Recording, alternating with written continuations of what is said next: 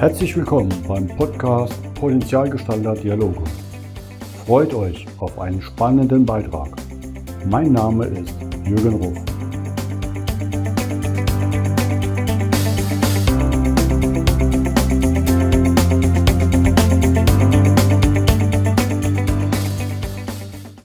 Willkommen zum heutigen Podcast. Heute haben wir ein besonderes Jubiläum, denn es ist mein 50. Podcast. Und wenn ich mir vorstelle, ich habe vor anderthalb Jahren im Mai 2020 angefangen, damals mit Katja Vilipengo und Saatgut Konfetti, die Corona-bedingt in Chile festhing und ihr Start-up ja für die Nachhaltigkeit gegründet hat. Und sie war, um bei den Zahlen zu bleiben, bei der 100. Sendung des Höhle des Löwen im Fernseher zu sehen, gerade im Oktober, ihre Idee, Plastikkonfetti durch nachhaltigen Konfetti zu ersetzen Pflanzen, der Nahrung für Vögel, Insekten sein kann und wichtige Pflanzen aussieht, ist natürlich beeindruckend. Und jetzt feiere ich selbst meinen 50. und das auch noch in der Weihnachtswoche. Das habe ich nicht mal geplant, das hat sich so ergeben und genauso hat sich da ein besonderer Gast sich auch ergeben und ich bewundere ihn, was er alles macht. Und damit sage ich erstmal willkommen, Niklas Lug ins Land. Herzlich willkommen auch von mir. Und ja, ich freue mich sehr, dass ich heute ähm, dein Gast sein darf, auch noch beim besonderen Podcast Nummer 50. Freut mich wirklich sehr. Und ja, vielen, vielen Dank für die, für die Einladung. Und ich ja, bin jetzt sehr gespannt auf unser Gespräch und auf den Podcast. Wir haben ja gerade schon ein bisschen uns ausgetauscht. Und du kommst ja aus dem schönen Schwarzwald in Altensteig. Ich kannte das aus meiner Jugend, weil da hatte ich schon eine Ferienzeit. Ähm, viele kennen wahrscheinlich so die Nähe Freudenstadt, ne, um zu wissen, von der Orientierung zu haben, wo du dich so rumtreibst und die Gegend unsicher machst. Ganz spannend. Dein, auf der einen Seite was hast,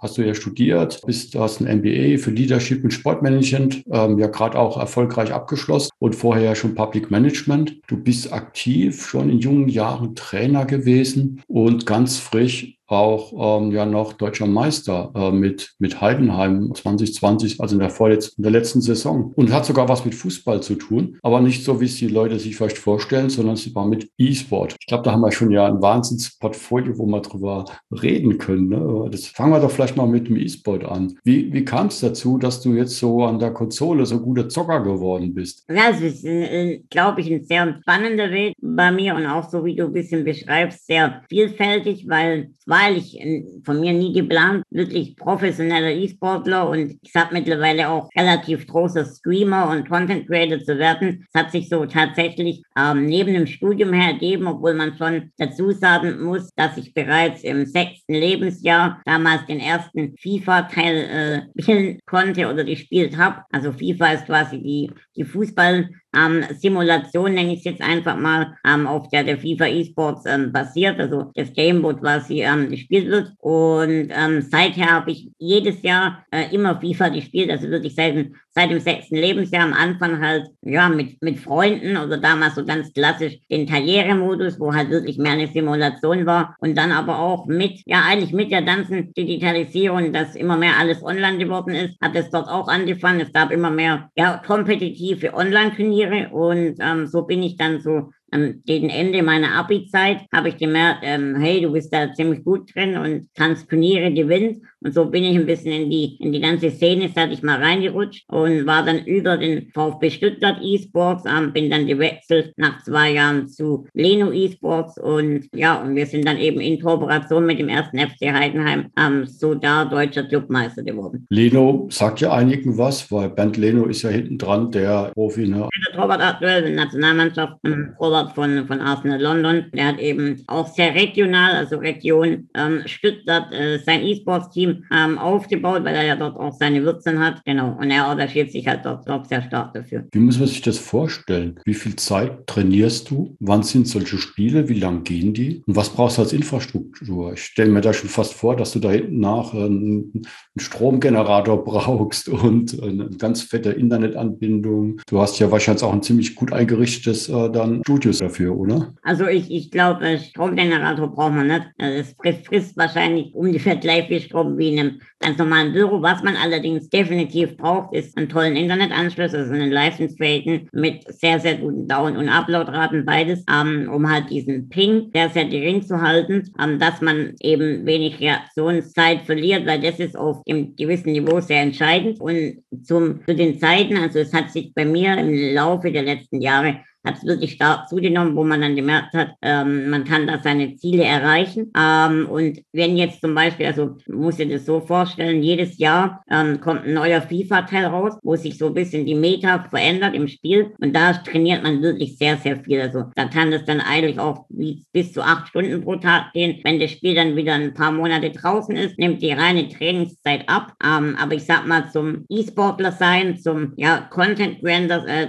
Creator sein, wie ich jetzt bin, gehört ja noch ganz viel mehr dazu. Also streamen, ähm, Videos machen auf diversen Plattformen. Ich habe jetzt Social Media über, also übergreifend, knapp 200.000 Follower. Die wollen natürlich unterhalten werden. Ja, und es ist schon äh, aktuell sehr, sehr zeitintensiv. Das glaube ich. Du merkst ja schon allein mit einer Podcast-Produktion, was du brauchst. Kennst aber ja auch vom normalen Sport, vom Triathlon, wie viele Stunden du die Woche bringen musst, damit du auf einem bestimmten Niveau landen kannst, um für mich als Freizeitklatscher, ja, sagen wir mal, im Mittelfeld überhaupt mitzukommen. Ne? Und ich weiß, was die Profis da investieren müssen. Wie passt dann dazu, dass du 2017 ein Praktikum gemacht hast beim Europaparlament in Brüssel? Ich meine, das beißt sich doch irgendwo mit E-Sport, oder? Das ist ja ganz was anderes. Das ist auf jeden Fall was ganz anderes. Aber bei mir ist es und war es so, dass ich ähm, tatsächlich immer gesagt habe, äh, Studium hat irgendwo ein Stück weit Vorrang. Und ich hatte damals 2017, das war so relativ zu Beginn meines Bachelorstudiums, wo ich im Public Management studiert habe, was früher so die Diplom-Verwaltungslaufbahn äh, war. Und ich hatte dort auch noch keinen Vertrag. Also ich war noch kein Vertragsspieler. Ich war zwar definitiv gut, aber noch kein Vertrag Schauspieler. Und ähm, das hat sich dann eigentlich alles so, so entwickelt während dem Studium, dass ich da gemerkt habe, was ich da für Möglichkeiten habe. Trotzdem habe ich wirklich immer geschaut, also wenn, egal ob es jetzt äh, Prüfungsphase war, ob es Bachelorarbeit, Masterarbeit war, so,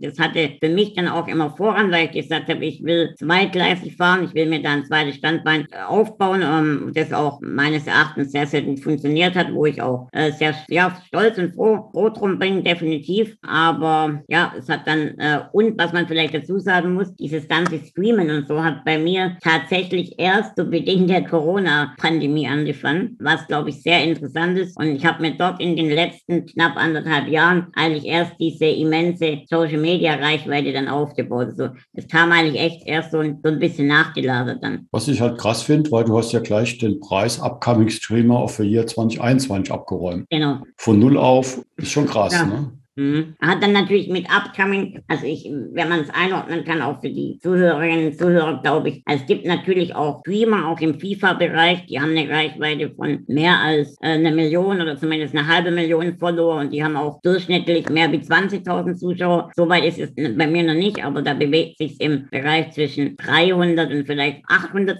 Durchschnittszuschauer und eben 52.000 Follower auf Twitch oder 57.000 mittlerweile auf Twitch. Aber ähm, was, was natürlich dazu tun, wie du sagst, Upcoming hat halt dann super gepasst, weil eben erst gestartet und dann ähm, eben einen, einen, sehr, sehr tollen Start hingelegt. Wie muss ich mir das vorstellen? Was streamst du? Ist das, sind das Trainingssessions, wo du bestimmte Spielcharaktere dann einfach vorstellst, wie das zu beachten ist, wie man die zu spielen hat oder in der Mannschaftsausstellung zu berücksichtigen hat, damit es funktioniert? Ähm, also überwiegend streame ich tatsächlich die ganzen Turniere und Liederspiele selbst. Also es geht dann tatsächlich an ähm, das Wettkampf-Gameplay, wo gestreamt wird, aber natürlich natürlich ähm, genauso Training. Ähm, und da versuche ich eben meiner Community einen Mehrwert zu bieten, indem ich natürlich sage, äh, was mache ich, wie mache ich es. Da können die natürlich sehr, sehr viel da, davon lernen, was aber natürlich auch eine Komponente ist, auch gerade weil ich eine relativ junge Zielgruppe habe, ist natürlich irgendwo ein Stück weit Entertainment. Also man muss da, dass ich meine lustige, lockere Art haben und was ich trotz allem auch versuche oder wo, oder nicht nur versuche, wo ich auch mache, äh, ist tatsächlich auch so ein bisschen über meine Story zu erzählen, auch die gelegentlich dann mal zwischen den Spielen ähm, durchaus Themen anzuschneiden, die, die ein bisschen tiefgründiger sind. Super. Und ich glaube, das macht es ja auch aus, ne? diese Spaß bei der Arbeit rüberkommen zu lassen und die Leute noch mitzunehmen. Das finde ich toll. Sehr beeindruckend.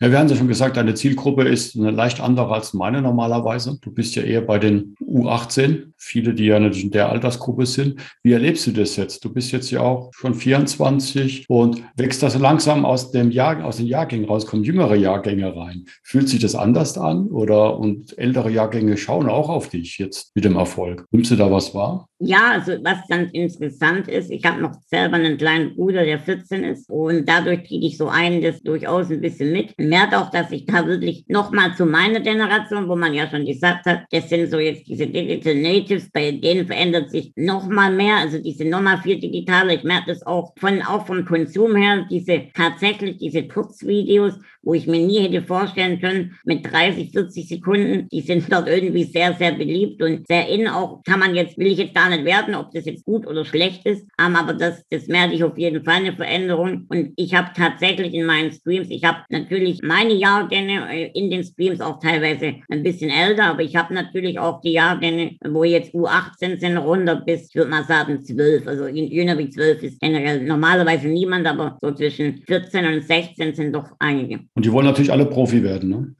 ja, also das, das, das, ist, das stimmt, da gebe ich dir recht. Ähm, dieser Wunsch, ich glaube, E-Sportler oder Streamer oder so, also als Beruf, wirklich als Berufswunsch, den hat es ja in meiner Zeit eigentlich noch gar nicht so gegeben. Das waren ja ganz krasse Einzelfälle. Ähm, und jetzt kommt es so als, wie du ja auch sagst, als Wunsch oder als Traum oder als Traumberuf, keine Ahnung. Also ja, das stimmt. Wie Fußballer so ein bisschen, teilweise. Nicht bei allen, aber natürlich. Ja, das ist das Witzige, ne? wenn ich in meine Jahrgänge schaue, ganz andere Berufsgruppen, ne? wenn man das jetzt mit, mit jetzt vergleicht. Das ist schon, ist schon Wahnsinn, was sich da getan hat.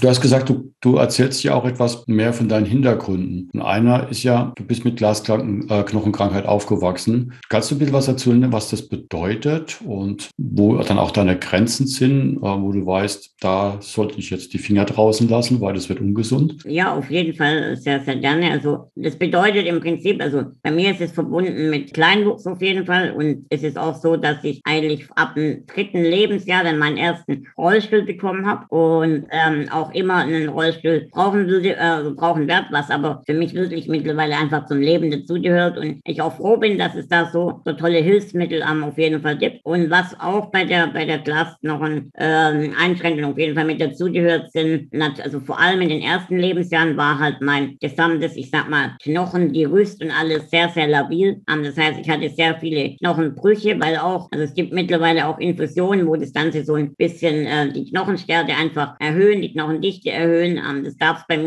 damals so noch nicht, kam. Erst so mit dem vierten Lebensjahr, wo ich dann auch direkt an der Studie teilgenommen habe und laut Erzählung, also man erinnert sich ja an die ersten Lebensjahre, erinnert man sich nicht mehr so stark an die laut Erzählung auch von meinen Eltern, sind dann auch die Knochenbrüche massiv äh, zurückgegangen und konnte dann tatsächlich mit äh, einer Integrationshelferin eine ganz normale Grundschule besuchen, ähm, später ganz normal auf ein Gymnasium gehen, mein Abitur machen, hatte wirklich eine richtig coole und tolle Schulzeit, wo auch bis heute sehr viele Freundschaften äh, noch vorhanden sind. Und ja, das hat mich, glaube ich, so ein, so ein Stück weit geprägt und zu grenzen. Also vielleicht passt es auch ganz gut dazu, was für mich nie möglich gewesen wäre, wäre irgendwie Handball oder Fußball oder so selbst zu spielen. Aber obwohl ich wirklich extrem, also ich hab, war schon immer extrem Sport interessiert. Allein wenn ich die Events dann besucht habe im Stadion oder so, aber auch sehr, sehr ehrgeizig und habe irgendwie in mir drin halt so ein bisschen diesen Sport, äh, Sportgedanken und deshalb hat mir persönlich, glaube ich, um da den Kreis zu schließen, so der FIFA E-Sport echt viel ermöglicht, weil ich, weil ich jetzt quasi eine Sportart habe, wo ich auf äh, höchstem Level dann gegen andere äh, mithalten kann und äh, total gleichberechtigt, sage ich mal, ähm, dort mitspielen kann. Nee, das finde ich absolut auch toll, weil du ja auch das ausstrahlst. Ne? Und das finde ich so beeindruckend.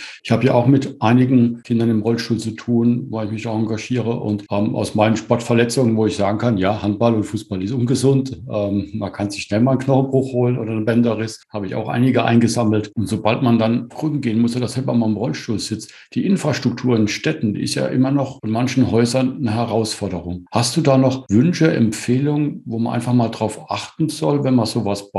Also ich weiß schon, allein schräg laufende Kopfsteinpflaster im Winter ist ein Albtraum. Ähm, eine Drückampel, wo nicht direkt die Absenkung ist oder dann Stangen stehen als Blockade, dass man mit dem Rollstuhl oder nicht mal mit Krücken drüber kommt rechtzeitig oder zu kurz getaktete Ampeln, ist natürlich auch noch so eine Challenge. Was erlebst du da so oder was hast du für Empfehlungen, wenn jemand sagt, möchte da was tun, meinen Beitrag leisten? Also ich glaube, da, da können wir in Deutschland auf jeden Fall noch einen großen Beitrag leisten. Ich kann da auch nur wieder von, von mir berichten. Also klar, für mich ist es vor allem, wie du auch sagst, wenn dann sowas wie Kopfsteinpflaster in der Stadt sind. Natürlich, viel hat auch mit der geografischen Lage dann einfach zu tun. Äh, Hügel hoch, Hügel runter ist für mich alleine schwierig. Also ist, natürlich, wenn man vielleicht abends dann fortgeht oder so, das macht man in der Regel nicht allein. Das macht man mit Freundin, äh, Freundin. Das ist bei mir genauso. Und dann komme ich auch sehr, sehr gut zurecht, weil ich auch einen Aktivrollstuhl habe, der, der wiegt 10 Kilo, also so ein ultraleicht äh, Sportgerät irgendwo. Also da komme ich letztendlich dann im Prinzip immer überall hin. Aber wenn ich mir überlege, ähm, noch mehr selbstbestimmt und mehr Freiheiten, ähm, wo ich mir auch äh, wünsche und wo ich auch denke, dass es möglich ist, kann man da baulich echt noch wahnsinnig viel machen. Auch Beispiel Bahn. Also es gibt mittlerweile auch dieser Mobilitätsservice, funktioniert auch ganz gut, kann man, ist immer alles ein bisschen mit organisatorischem Aufwand verbunden, aber ich denke mir dann halt manchmal auch bei ganz einfach bei Straßenbahn oder U-Bahn, also Fahrten, die man einfach nicht anmeldet, weil, weil, weil es unmöglich ist, das alles immer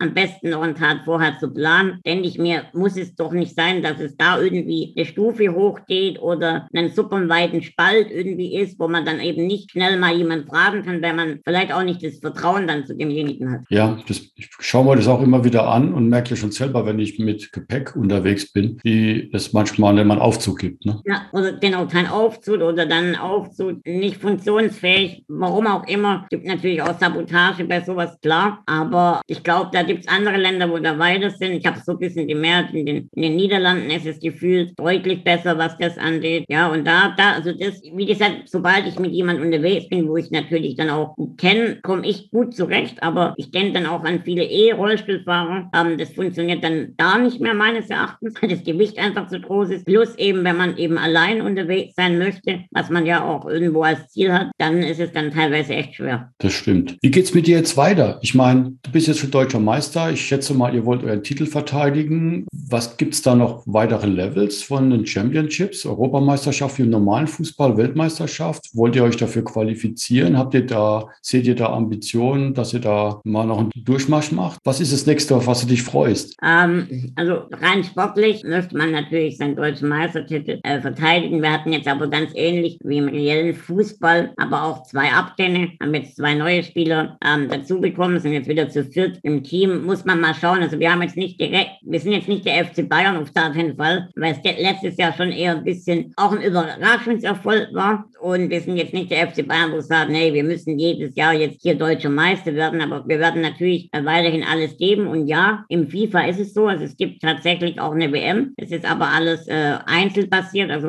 ein einzelner Spieler kann Weltmeister werden und es geht über mehrere Qualifikationsstufen. Und letztes Jahr ist die WM auch leider abgesagt worden, Corona bedingt, weil man gesagt hat, man kann, also man kann nicht gewährleisten, dass man aus allen Ecken der Welt äh, auf eine faire Art und Weise online spielen kann. Und ja, pandem pandemisch bedingt war es eben nicht möglich, ein Offline-Event zu machen. Ich hoffe, es sieht nächstes Jahr wieder anders aus. Und was für mich persönlich auch noch sehr, sehr wichtig ist, neben dem Sportlichen, äh, ist tatsächlich weiterhin tolle Videos zu machen, tolle Streams zu machen, auch sehr gerne natürlich meine Reichweite weiterhin zu steigern, um eben ganz viele Menschen auch zu erreichen. Und das ist das, was mir aktuell sehr viel Spaß macht. Und da haben wir, glaube ich, was Gemeinsames. Da schauen wir doch einfach mal bei mir auch wieder. In anderthalb Jahren ist der 100. Podcast Podcast fällig. Und da weiß ich schon, wenn ich wieder anfunken werde, da schauen wir einfach mal, wie es bei dir aussieht, oder?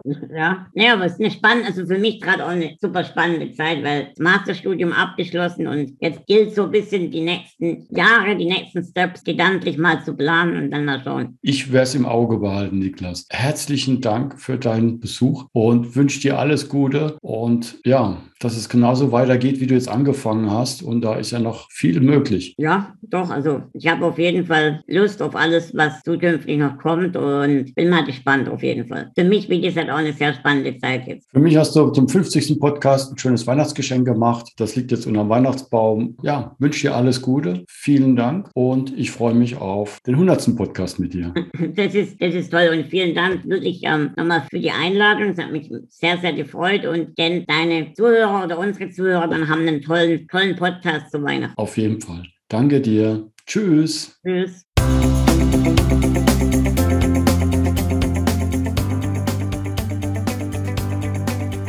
Das war der Podcast Potenzialgestalter Dialoge von Jürgen.ruf.consulting. Vielen Dank, dass du vorbeigeschaut hast. Mache dir einen wunderschönen Tag.